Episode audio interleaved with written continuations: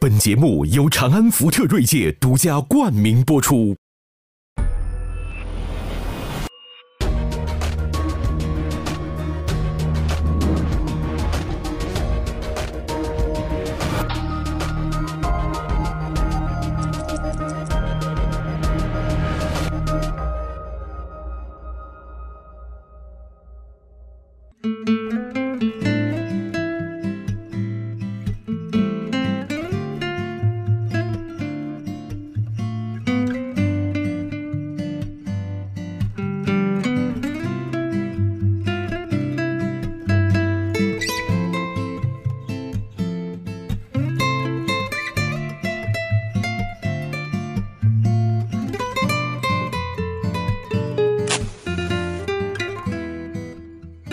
今天咱们这个点香哈，哎，方舟，你这有点参加艺考的意思 是吗？是吗？觉得就还是张爱玲说，人长得不好看就要用奇装异服来装点自己啊。对我来说，人长得不好看就要用这个。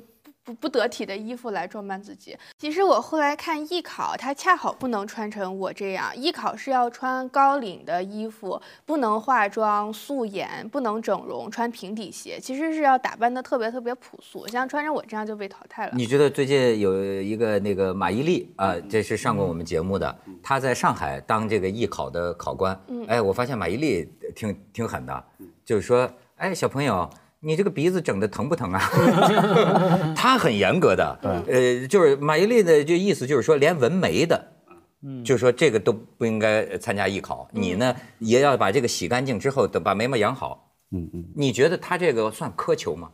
这个是有一个呃，因为我是中戏的，我们当时是这是一个传统，这个传统就是对于特别是演员哈，他对于他的这个后期的修饰是非常忌讳的。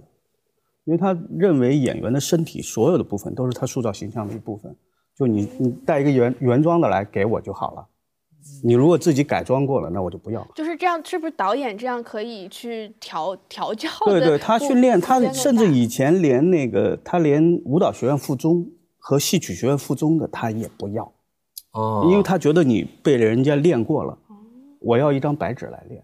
直到哪哪一年呢？九六年，就章子怡那个班。他们那个班全是舞蹈学院附中的戏曲学院，就是他老是改变思路，嗯，从那以后，结果那个班呢出的明星最多，因为他们那些基础好，就是刀马旦呐，什么那个舞蹈的那些基础好，所以这个也是在变化，它根据时代的变化，它也是在调整。而且而且那个是艺术，我倒是你呃，汪老师刚说，让我想起香港哈电视圈啊，嗯，最大电视台说那个主管说。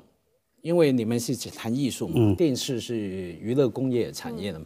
他说进来的人，不管你在幕前出现什么演什么大大大男一、男二、男三、女一哈，一定要被我安排去整，啊，一定要整。他讲明了啊，在你签约的时候或者说签约之后，你假如拒绝整了，对不起，我不签。要么签了，我不会给你安排角色啊，因为很简单嘛，我投资给你嘛。我没有把你当人呐，你是个商品啊！我叫商品，这个地方凸了出来要烧一下，这个地方凹进去，我要把它扩大啊。他说讲明的，不然你不需不不用演了啊。你看，王老师，我我这么跟你讲，就有的时候哈，我发现你是典型的，就是说是这个传统传统价值，对吧？但但是呢，有的时候是这个社会现在发生的变化很大。你比方说，我举个例子啊。你你现在即便你不做这个这个这个整容，对吧？现在我们这个电视台技术都多得很啊，磨皮啊，比如有些女嘉宾，我们叫磨皮啊，滤镜啊，你知道方舟啊，一针一针的，不不是给你磨，需有需要的同志，我们都给他磨。你看电视上很多，那就是，哎，那这个大家觉得挺接受，都挺好。你甚至于说，咱们展望未来啊，你说动手术整的，这叫整的。将来要是生物基因方面这个技术的进步，人们在很大程度上可以改变父母亲的长相的时候，那么用在挑选演员这个标准上，你怎么看？嗯，这个是从外形上来判断的。外形上判断，其实我们现在后期大量也在做这个工作。就是我们有些女演员，她有个大的眼袋，我们一针一针给她修。确实是，这没人要求我，我自己也会去做。因为毕竟你给观众还是希望给他们。美好的一面，呃，这个修是正常的，嗯，但是你说基因技术什么各方面变成，大家可能都会对将来一个科幻片可以是这样，就是大家都差不多长得都很帅，很没有里面有一个我经常说有一个伦理学的问题啊，呃，这个什么叫假不假？我觉得无所谓的，等于是说我们男人穿个西装哈，会有一个体型，你站出来很挺拔。其实你脱了西装，特别中年男人一样有两个大胸脯，一个大肚皮，什么都一样。那女生一样嘛？说现实也好，通俗也好，戴胸罩、内衣很贵的内衣，把你身段说的呃弄得很很难挺，高跟鞋对无所谓啊。可是重点在于说什么？假如说整脸怎么哈？那什么叫伦理学呢？就是说你不要承认是整，不要承认，要给人家觉得看了，嗯，你在想我是整。是你的事，因为你说穿了，人家的幻想、想象的空间就没了，这样就不伦理了，不道德，就等于是男女明星地下情嘛。嗯，啊，明明知道你结婚了，还生小孩了，以前刘德华、谭咏麟这等等的，可是你不能承认啊？为什么不能承认？你没有幻想空间啊。就像汪老师说，毕竟是他没有要求，你也会替他一针一针的修嘛。对对对，我们这儿唯一男的修的就是家辉。你要修，我把你彻底拆破了是吧？是吗？因为，你要这替我每一次修。哎，我这次不是去台北吗？我每一次去台北，我都说什么要弄眼袋什么什么，有弄过的都说哎要休养一个月的。然后我们马上说不行啊，下一个礼拜要录文涛圆桌拍，那又妨碍了我了。对，要不然文涛修的那么好看，把我比下去了。咱们国内相声行，哎，全都割双双眼皮儿。你说这相声相声行业相声啊啊，说相声我也不知道为什么他们流行都割双眼皮儿，您不知道吗？我不知道，这事儿这这够相声的，这个对对对对。哎哎，这个我我所以你你所以你你你你知道，我就发现这个美这个东西啊。真的是自己看的，但是我觉得其实现在情况下，我你看整容，我发现一个很有意思的现象，就是去整容的基本上都是本身长得还可以的，就是本身她就挺漂亮的，然后挺漂亮的女生，或者从小大家都夸是是是是那个美女的。我看很多演员，她为什么后来又变脸了？本身就是大美女再去整，我觉得还是精益求精呗。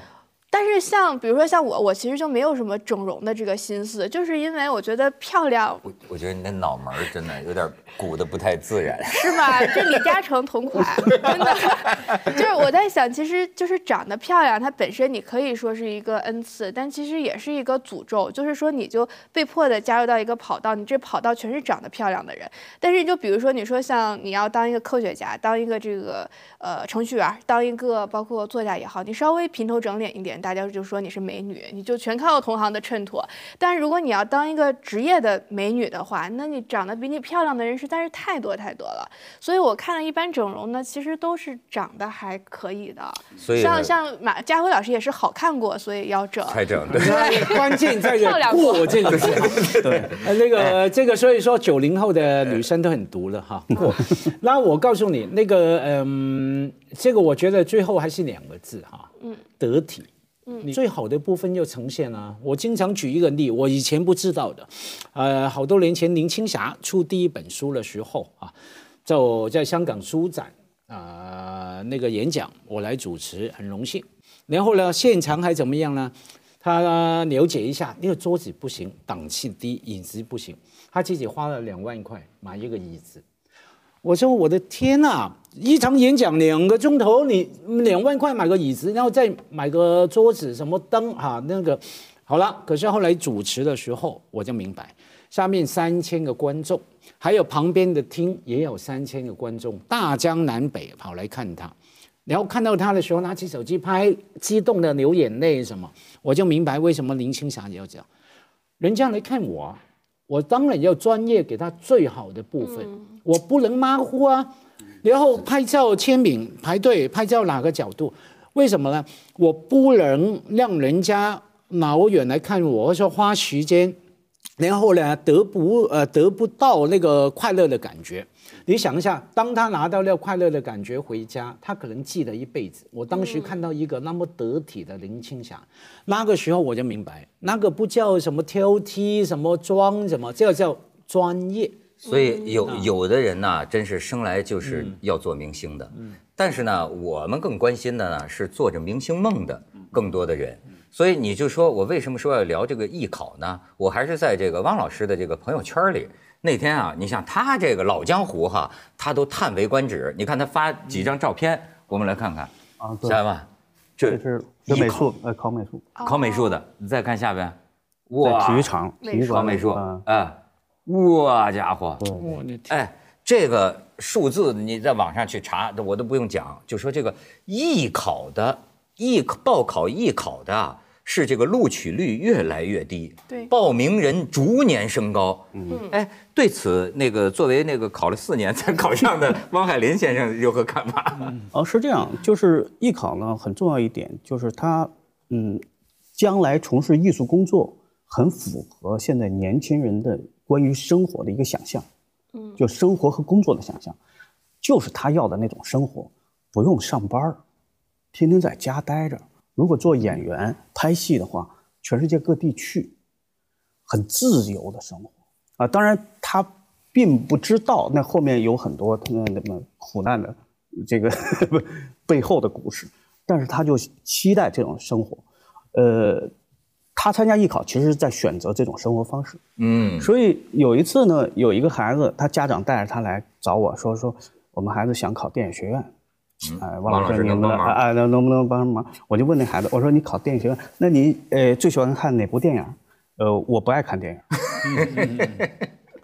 他不爱看电影，他要考电影学院。哦，我知道了，他想做一个电影人，他要有电影人的生活。至于是不是干电影这个这个专业不重要。哦，他要像电影人那样，啊，旁边有美女，有这个什么。哦，每天出去玩，美女啊，我觉得是种生活方式。生活方式，我觉得这个是最吸引年轻人，所以越来越多的人，而且他觉得艺考呢，文化课要求不是特高，嗯，特别适合那个在学校教育当中不是很成功的孩子，然后又有梦想，又希望自由的生活啊，他一定去选择艺考，这种人群肯定是越来越多。但是你说的这个还真的是，我那天问了一个美院的一个老师啊，他就讲这个学艺术很可怜呐，说是真正能到你比如说到这个剧团呢，你比如学表演啊，呃，现在统计说这几年大概只有百分之十的毕业生能真正进入到体制内的。他说，但是呢，也不叫失业，他管这个叫做呃，大部分的人他就叫做你说的这种，实际他们叫隐性就业，对，就是啊。一半以上的艺考，呃，最后就艺术院校的学生出来之后啊，是呃自由职业混，哎，就这么一种。但混他怎么活下去呢？也能活下去是吗？不是，你像那个耶鲁有一个统计，他们的收入啊，比如说他的法学院，这个什么医学院，他的那个收入都是排在最前面的，排倒数第一的是就他那音乐系，就是他的艺术系，他都是收入就毕业以后五到十年。一看都是最穷的，就是说就业率又低，其实也没什么工作，啊，就是你真正的从就业的角度上讲，选择去参加艺考，实际上不是很明智。对。就是我原来看过一个说法，就是说这个做学术的还有艺术家，就是有一个共通点，就是他们的头部就是最最厉害的那波人是名利双收，社会美誉都社会美誉度又高，但是他的这个下层就完全是断崖式的一个断裂，就是说你这大量的底层是什么都没有，所以这个跟其他的行业它是结构是比较合理的嘛，就是你最好的挣的最多，你第二的挣的其次，它是其他的是结构比较合理，但是。这个这三个行业，就是它头部聚集了百分之九十的资源，大量的底层在这种断崖式的跌落当中一无所有，但是大家还向往着这个头部的生活。但是你说这个梦，它很有意思。我小的时候可没那么多年轻人有这个梦。这个梦呢，就像你说，你说他向往什么生活哈？我前几年呢还看过一个，哎呦，就是挺悲惨的一个访谈。呃，最后这节目是为了说明一个什么原因呢？就是王宝强的梦啊，是 是不是人不百分之九十九是不可复制的。对，就，哎，我一想他，他就是那种从吐鲁番呢，他到那个从吐鲁番，呃，要上大连的一个艺术学校，都考不上北京的。然后这个父母真感人，就父亲陪着他坐火车转汽车，最后六天六夜，你想从吐鲁番到大连，就脚都肿了。家里给他掏一年一万多的学费，啊，上了之后上完第一年，然后就是说啊，哎，老师给你们推荐去当演员，去那个到康熙王朝是。是陈道明演的吧？啊啊，有有康熙帝呃康熙什么的大帝什么之类的，就反正一电视剧，就是说到那儿啊去去当那个群演去，有个机会，这还是老师给找的，一分钱没有，因为这跟那群众演员还不同，群众演员还有钱，他们这算实习。然后呢，这小哥们呢就还挺勤奋。就是每天呢，把有因为有很多小太监的那个一句话，嗯，扎好，他把这个甲乙丙丁这太监的台词儿全背熟了，全背熟了。哪天老师一说，哎，这个小太监需要搭一声的，谁说他背的最熟？好，他就来了这么一句，有这么一晃。可是我就说这个梦啊，真的就是，嗯，他在这个电视热播电视剧上，这个小太监这一声扎，就这一下，他姐姐拉着他的妈妈。到这个呃邻村有电视的人家里，等着就看他这一下，哎，全家人这个兴奋，以致到最后他为什么觉得他对不起他妈呢？嗯，就是又要二第二年好像又要交学费，交五千块钱，家里就又给他，但是他妈那是他妈妈治病的钱啊，最后他妈妈就在去大连看望他的路上去世了，哎呦，所以他当时为了。就把这个故事讲出来啊，就是说我要拍一部电影献给我的母亲。你还别说，他算成了，就因为他这个故事感动了人家，有些人愿意支持他，最后他就拍了一个我的母亲之类的一个作品。你说你通过他这个事儿，他其实很多啊孩子他并不清楚自己是不是干这个这一行的这块料。他很多孩子我接触比较多，考生什么的，有的时候找我，嗯，他负责梦想。呃，由他父母去落实，就他负责说，我有一个梦想，我要拍电影，呃，下面上电影学院这些事儿你们去解决吧。他负责这个。其实呢，呃，演员有好多人，他老跟王宝强比，他自己长得不行，他外外外部条件不行，他就跟王宝强比，或者跟那些长得不好看的演技派的女演员比，他觉得我至少比他长得好看，他都能当演员，是吧？他的情况呢，其实。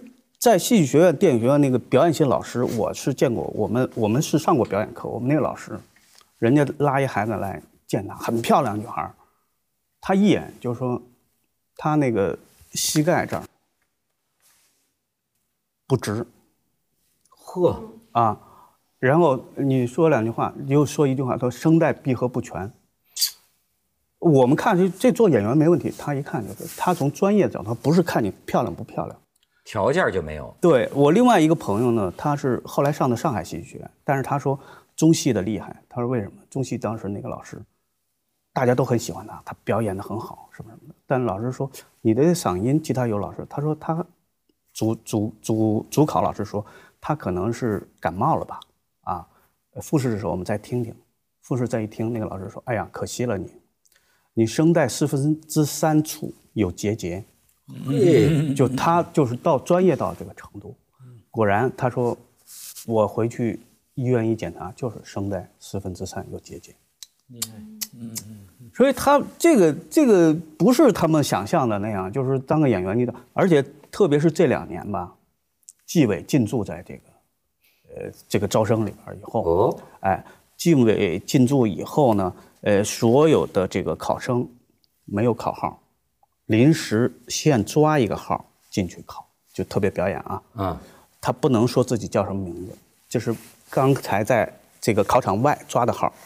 老师呢，好像呃十个老师八个老师一起打分。呃，我的好朋友赵年宇跟我说，立竿见影，考生这个招的这个素质就提高了。哦，他说管还是有用的。纪委一来就不一样啊！对，以前呢，我听说是有些是艺考是这样的，呃，院长是要求老师们把自己的人一个人可以教一个，把条子交上来，保他们过初试。哦，复试以后就硬碰硬看专业了。哎，这也是一个照顾老师的关系啊，就是过初试。所以说这个要不说纪委进驻有必要吗？我记得前几年就老说这个艺考的这个什么内幕啊，这个这个事儿。你比如说，呃，前前前几年啊，爆出过那种新闻嘛，就是说学就是考画画，就是那画画呢，哎。他在这个羽被监考老师发现啊，他在这个羽绒服里藏着一个，就是别人画已经画好的，哎，结果给翻出来了，结果说，但是翻出来你怎么知道要画这个？嗯，就最后就发现这个很有可能，他一定也有校内老校内老师的参与，校外的还有那种校外的，就是你知道现在这个艺考培训呢是个大买卖啊，很贵的，这家挣多少钱呢？你看我我我身边都有朋友的孩子学这个，呃，有这个一小时八百块钱的，呃，还有这个一天两三千块钱的，哎呦，这是呃，比如说考电影学院的，有的那个你知道从山东，他去年就来了。在北京租房子，然后就天天各种的这个培训就练，这样才考这个电影学院，一年三十多万就出去了。那次我们中戏同学聚聚餐吃饭，说，哎，我听说了，有人说考上中戏，给三十万，包你上，如果没上，钱退你。我们说这买卖我也能干，有百分之五十概率是吧？对对对对对对对，那 万一上了呢？对对对，那上了是因为谁上的？那你不知道吗？啊，反正上不了退你。但是就是你比如说你你现在啊，可能这个作弊的可能性就越来越小了。但是就是面对这种啊，两百人里边取一个这种概率，家辉，你说让这些真的有梦有就是有句话叫什么？有梦有罪吗？就我也想当演员的这个梦。难道就我就你就劝我不要做这个梦吗？就梦我做了五十年哈，基本上。哎，你做成了。家辉在电影里客串过好几。还讲？还要我再讲一遍吗？被剪的一秒不剩。那还说没有有有梦没有罪啊？那的重点是说怎么样来让他有机会踏入这个梦的门槛嘛？我们刚才的语言是坦白讲中老年的语言，因为我们走过的路，我们知道什么叫做目标，然后有什么方法达成这个目标，也能判断自己适不适合，因为我们经历过，我们经历过失败成功哈。年轻人本来就不知道啊，是不是什么艺术学校全国都销所，是不是他们说了算？他说你美就美。说你不美就美，说你有整就整，没整就没整。嗯，对啊。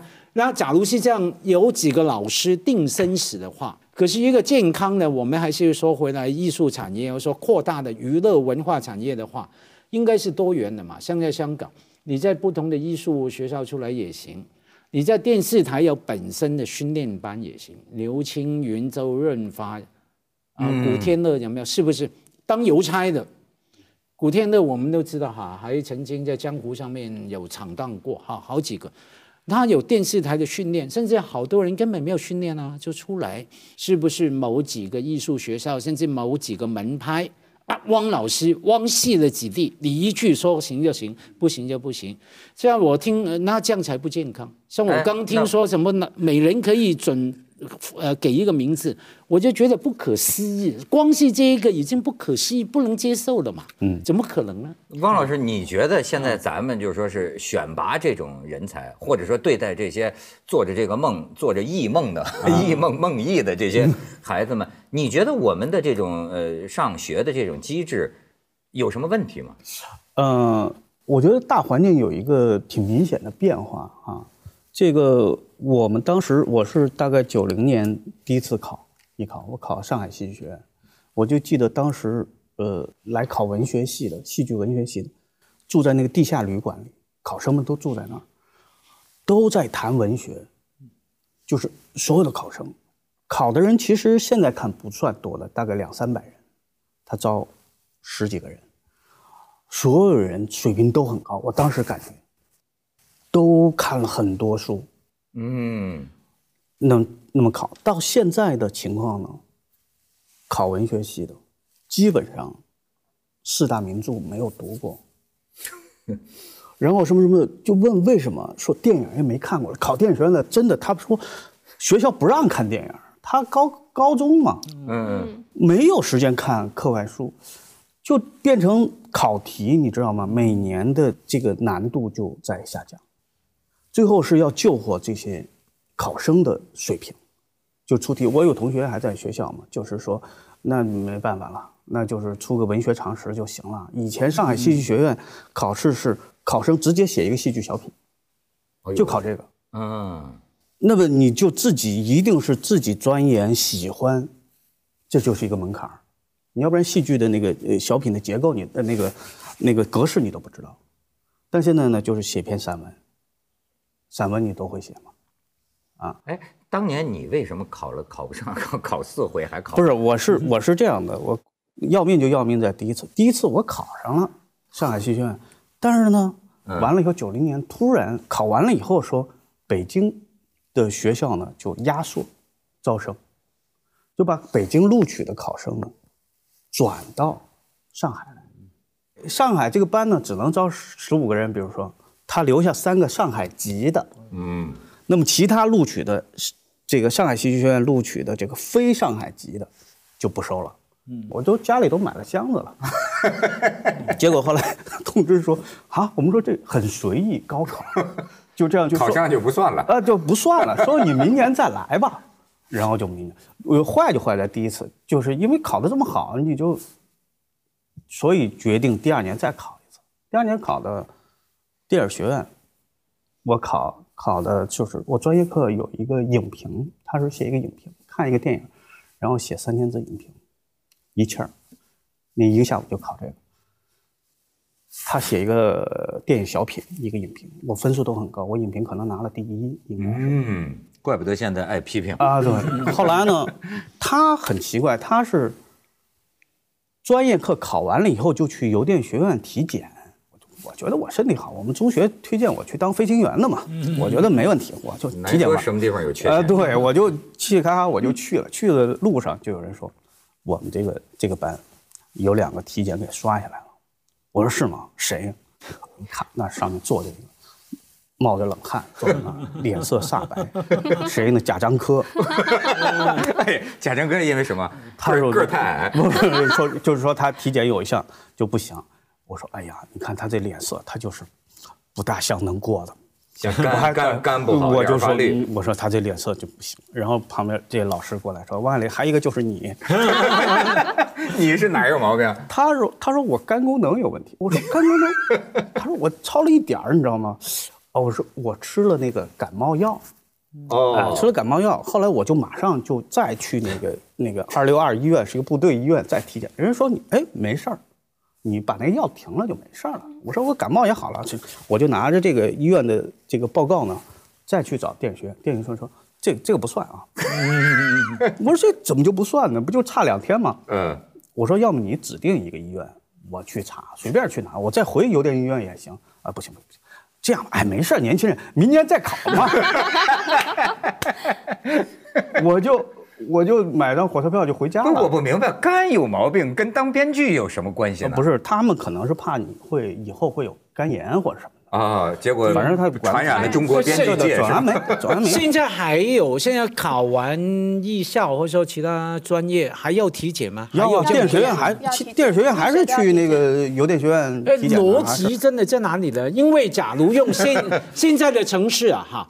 就是说，你肝功能也好，或者说以前文涛讲过什么色盲，对啊，我也是，我可能也是色弱啊。那应该是特地给你帮忙的。就是说，第一个根本不需要体检哈，那个没有关系。你有什么身体毛病、隐私私隐哈？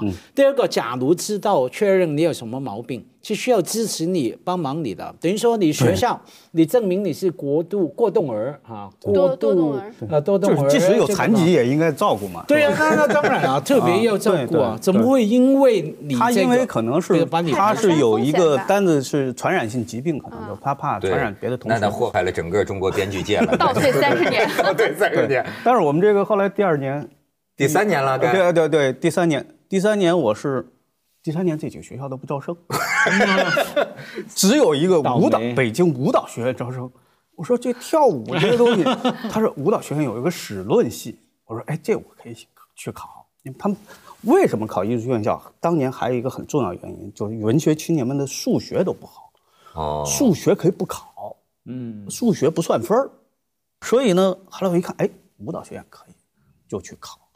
后来说舞蹈学院。这个虽然是史论系，但也得跳段舞。哦，我说这咋办？后来他们说就这样，老你如果不会跳的话，老师现现跳一段，你现学。我说这忒难了，扭秧歌还行。对对对，就后来没考上嘛。嗯，后来哎，到了九三年，这才考到中戏嘛。是这样。那你说你这你考了这四回啊，你还非要进这个圈儿，你还非要考这个。那么你今天比如说又看到一些个，就是说，哎，呃，这个明显被刷下去的一些考生，他还是心怀这个梦想，你觉得你怎么这么说他们呢？但是我觉得是这样啊，我我是认识你也是这个这个这个，你有梦想是看你怎么做了。我是呃，我们要考这个文学文艺常识。呃，文艺常识，我把那个辞海的艺术分册和文学分册全背了，就你随便考吧。啊，是这样的。哎，然后写散文要在呃两个小时吧当中写三千字的散文，我就有我父亲是大学中文系老师，我每个星期二下午他出随便出一个题，我就在那下午掐着点儿写三千字。所以我是经过训练和刻苦的学习，我觉得啊，就所以心里有这个底的。对我，所以我觉得这个呃，年轻人有梦想没没问题，但是你要。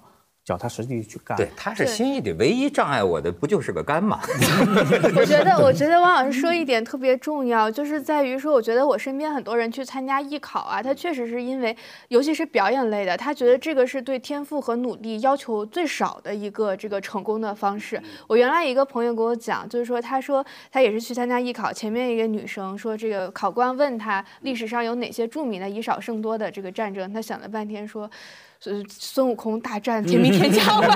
就他真的是不知道。但是我就觉得，因为我们看到的这种演员啊，成功的，我们看到的全是。偶然案例，或者说大部分都是偶然案例。比如说谁谁谁，我就陪他去考个试，结果成了大明星；然后就是跑了个龙套，结果成了大明星。你看到的全是偶然案例，所以我觉得很多去参加一些表演类的艺考，他就觉得把自己的命运寄托在一个偶然上。像你说的，刚很多案呃案例哈，都说自己陪同学去选美报名呢，自己选上。当然，我发现后来发现十个有五五个是乱说的了。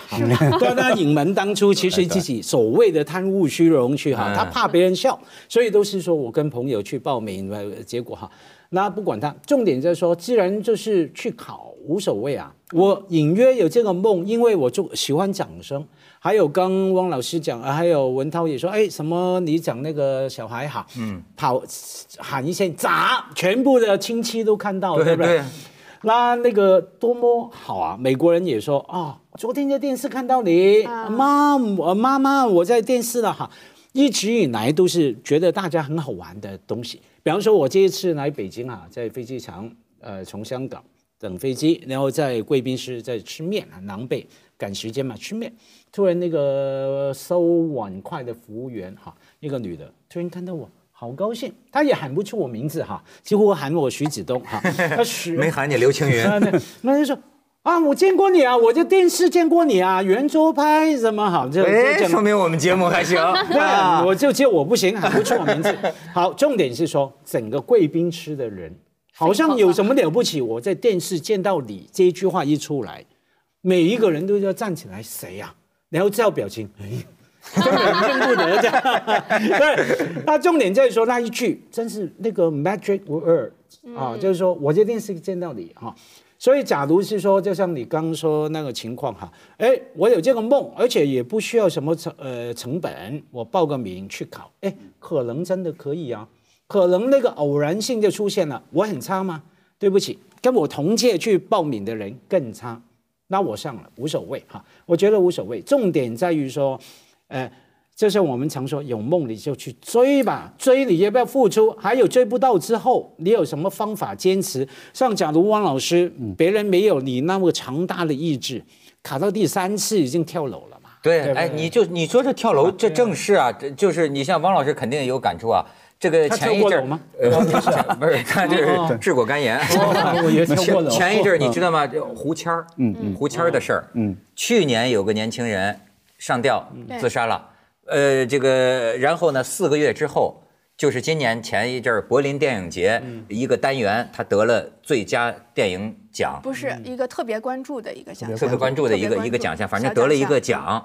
那对于这个青年导演来说，有个奖就等于有了这个资格证了，对吧？但是呢，人已经去了，所以那个时候很多那个网文呐，说什么的都有。有的人说说这就是个笑贫不笑娼的一个一个时代什么的，然后好像归咎于他是生活无着呀、穷啊。有的人呢，把它归咎于是什么呢？就是说他这个片子吧，呃，这个投资人就是说你太长了，四个小时，然后就说你要剪成俩钟头。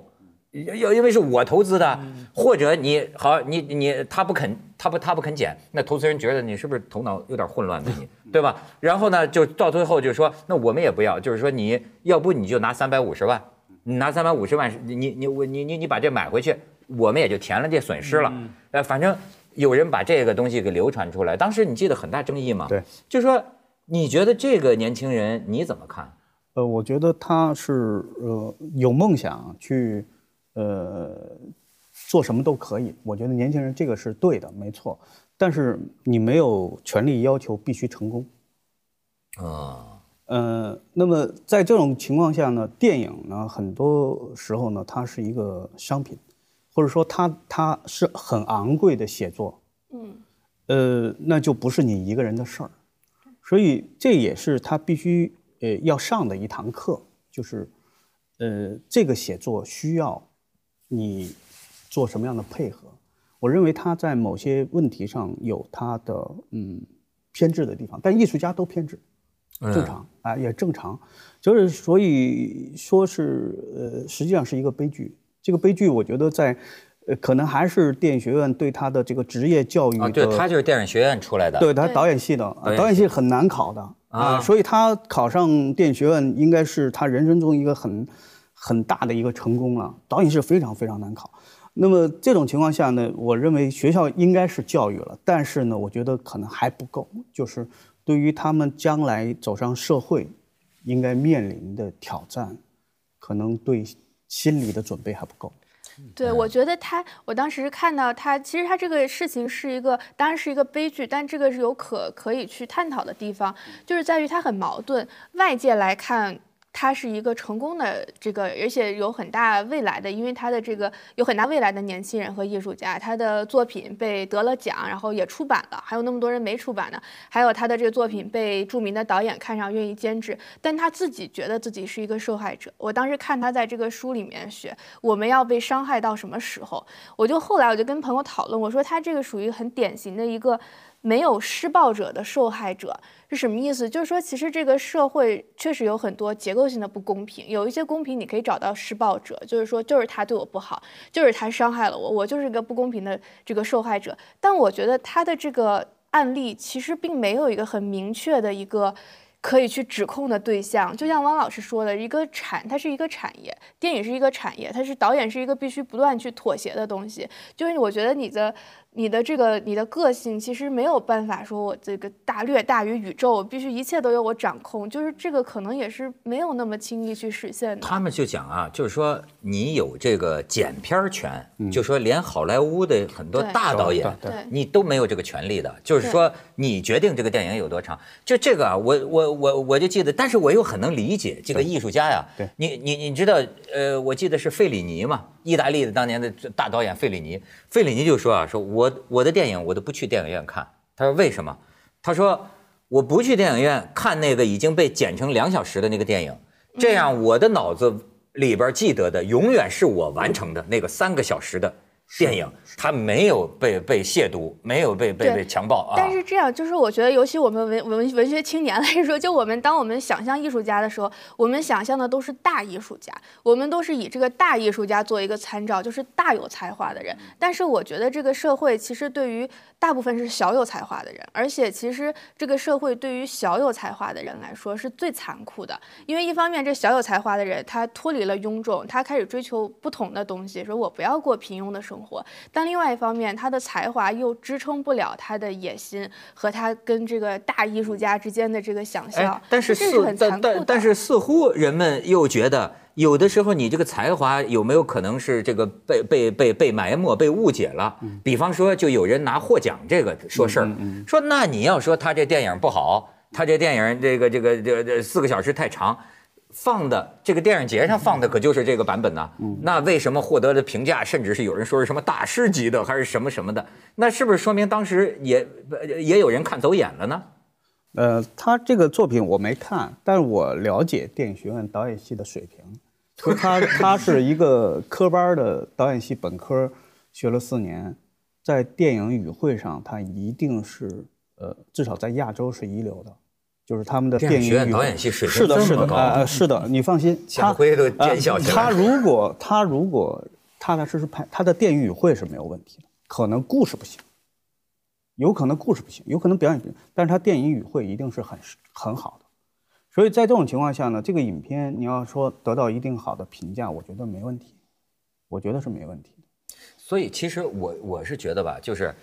假如即便真的就你的才华被误解了呀，这这也是太正常的一件事情了。其实他可能更重要的还是他面对批评，他面对，比如说导师的批评，投资方的批评，批评投资方的批评，对于艺术家来说构不成杀伤力，他觉得你不懂嘛。啊啊嗯，但是如果导师的批评或者什么，艺术家也是艺术家批评他，他这个心态可能不能够。就是及时调整呃，其实我们做影视这个行业，其实包括做您像电视这些行业，面对批评是一个常态，是吧？这个包括我自己微博，每天有几个人骂我，然后还写黄色小说骂我。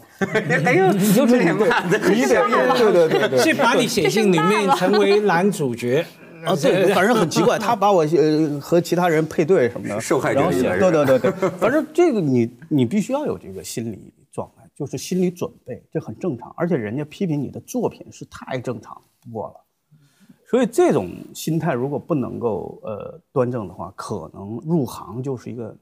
对他来说就是很危险的一件事。没有，可是公道的点说说，每个行业都有人受不了挫败、困难自杀了，不一定是艺术的时候，不一定是电影。富士康，因为对啊，都有嘛，大大小小，而且才华，刚说什么大才华、小才华、大艺术、小艺术，没有人会承认自己没才华的，特别在这圈子啊，没有人。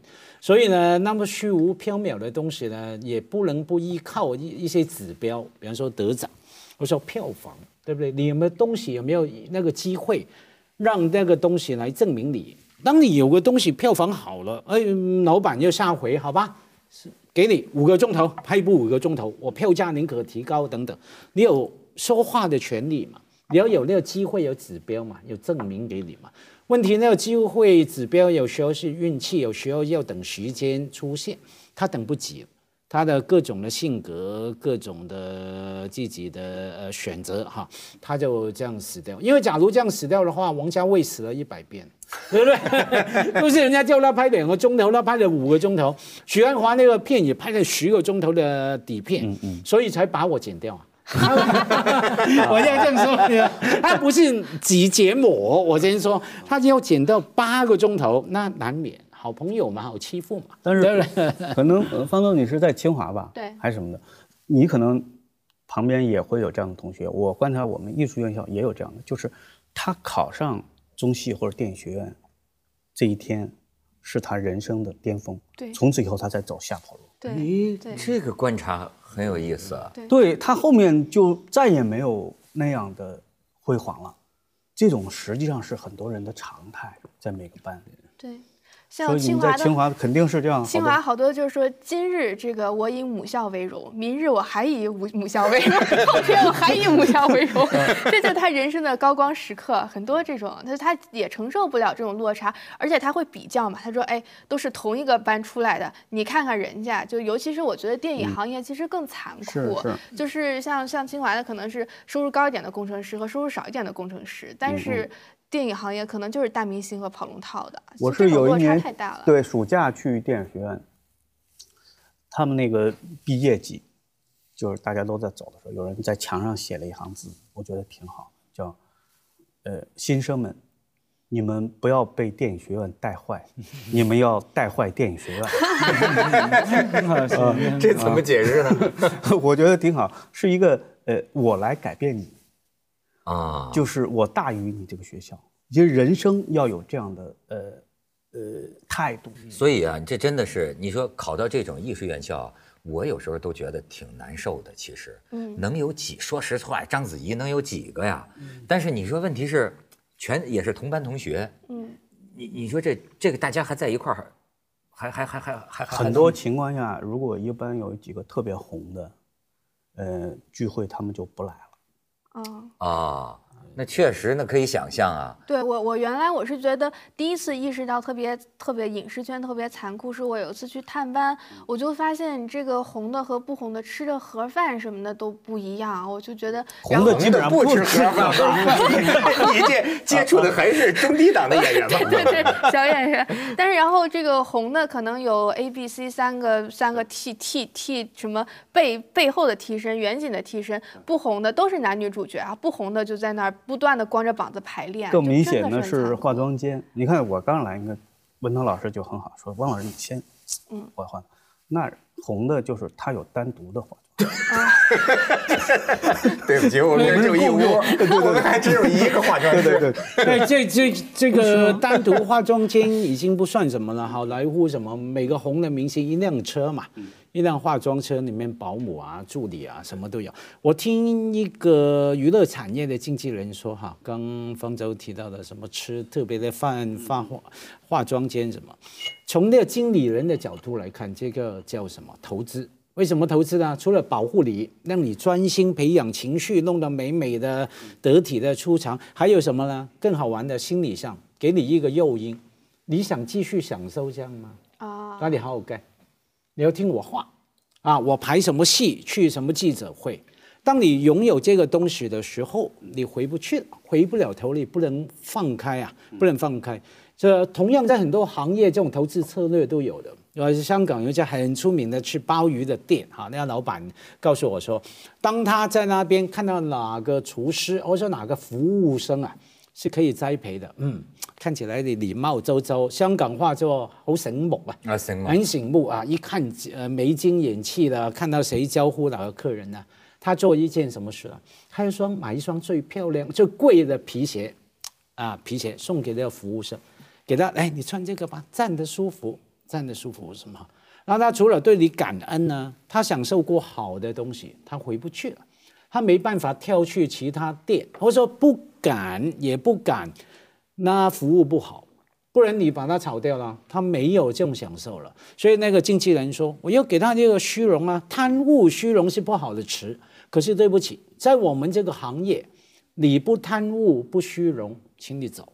你没有上进心，你不会往上爬。”哎呦，但是我我觉得这个啊，就是还是太难了。你你看啊，实际上咱实事求是的讲，过去中国有句话叫这个“穷文富武”嘛。嗯。你比如说你要练武的那玩意儿，至少你得吃得好，而且你整天打熬身体，家境得好。这穷人像他们这个编剧，这这 这这在穷文富武。其实我现在觉得这个这个演艺啊，就现在很多想当或者想当艺术家，或者想当明星，这条路啊。要照我觉得是一种什么呢？旧社会啊，有歧视性的这个看法，三教九流，就在这偏，这都不是正门，偏行叫 low low 偏行。为什么这么说？当然，他这个是旧社会的说法，但是实际上从这个运势上来说，我觉得他的确不像是一般行业的，就是说我付出多少努力，我就应该得到升迁，我就应该得到一个稳定的成长。这个演员这事儿，您付出多大努力？您付出多少才华？甚至老老实讲，你像那个，你比如说是咱们讲绘画啊，那那那天我有一个朋友，算是最成功的画家之一嘛。嗯，哎，我就问他，我说这个怀才不遇什么这事儿，他就说文涛，我觉得今天这个时代没有怀才不遇这回事儿了，现在只有你有一分才华，都给卖成卖到十分，吹到十分，对吧？把粪土卖成黄金都能这么着。他说，你说你要有点才能，早已经被。这个榨干了，这个这个的净尽了，说是你，所以说你看现在一个人红，你就研究这个明星，你就发现，哎呦，太偶然了，要叫我说，就腾他腾他，就就是这么就红了。你这他真的是有点非常不走不走常道的一种一种。但是演员里边很有意思，有一个，因为我有的时候也做监制嘛，哈，嗯，监制和导演呢最爱骂的是那个找演员的副导演，以前做的啊，就说你这找的不行，你这什么啊都不行，群众演员也难看什么的。然后呢，有一次呢叫他找演员。说都不行，不好看。那副导演开始咬牙了，那你们能不能每集加一千五百块钱预算？我说那怎么弄？您要是加，我把那谁谁谁叫来。我们也不知道那谁谁谁是谁。我说我说可以给你加一千五。第二天来了，女演员，漂亮多了，就加了一千五。哎呦，真的，他这个演员特约演员什么，这都很明显。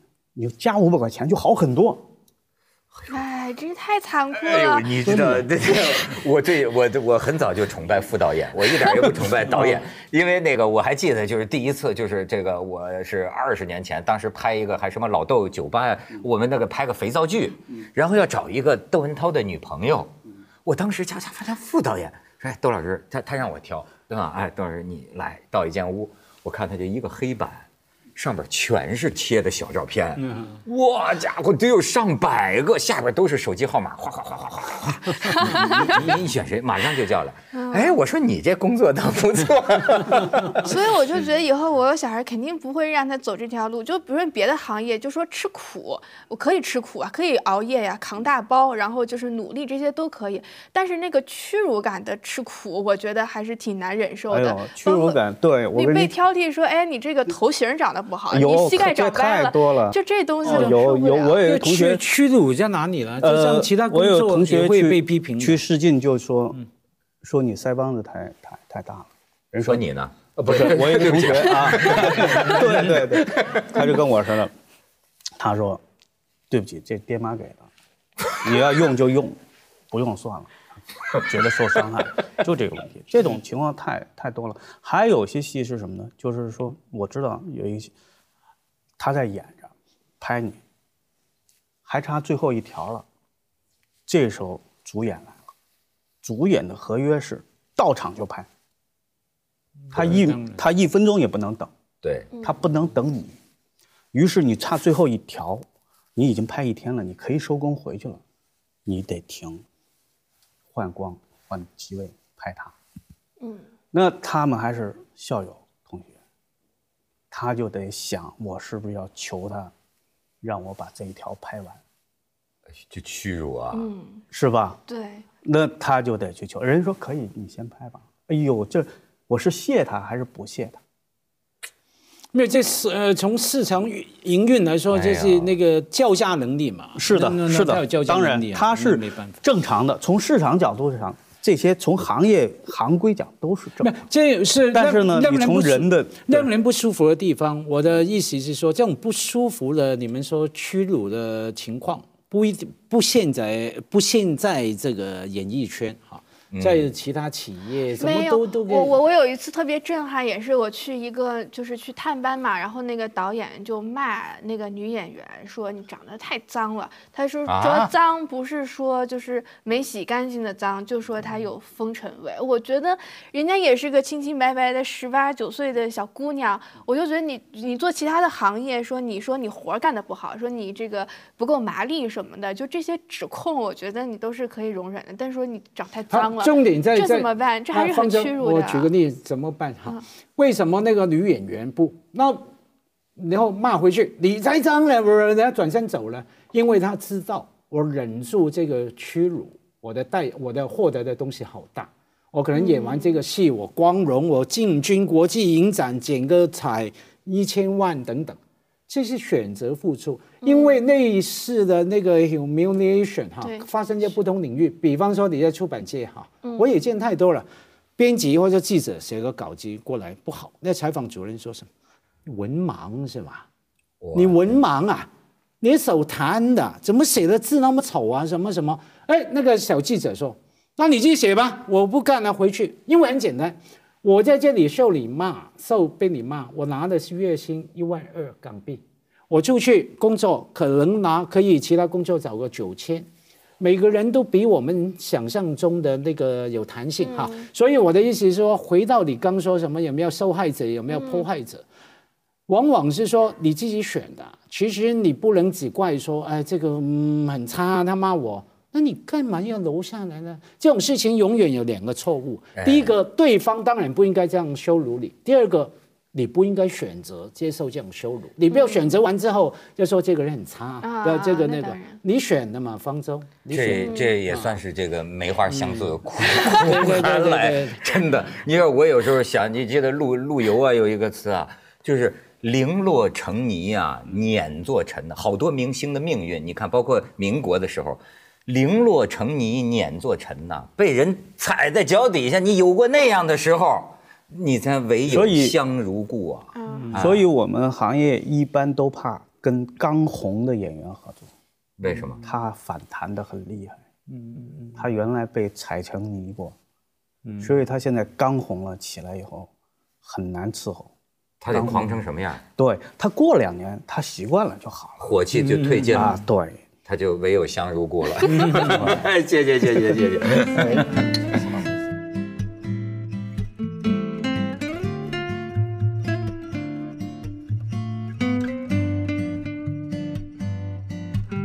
以后会有肝炎或者什么啊？结果反正他传染了中国电视界，转没转没。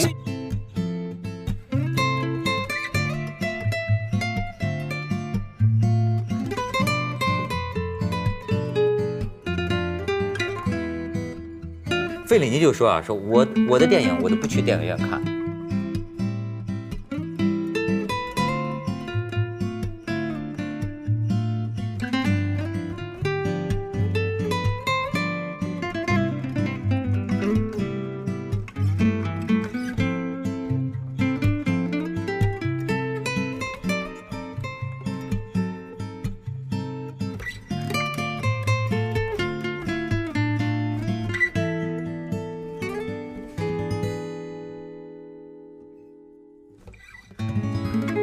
这世界很酷。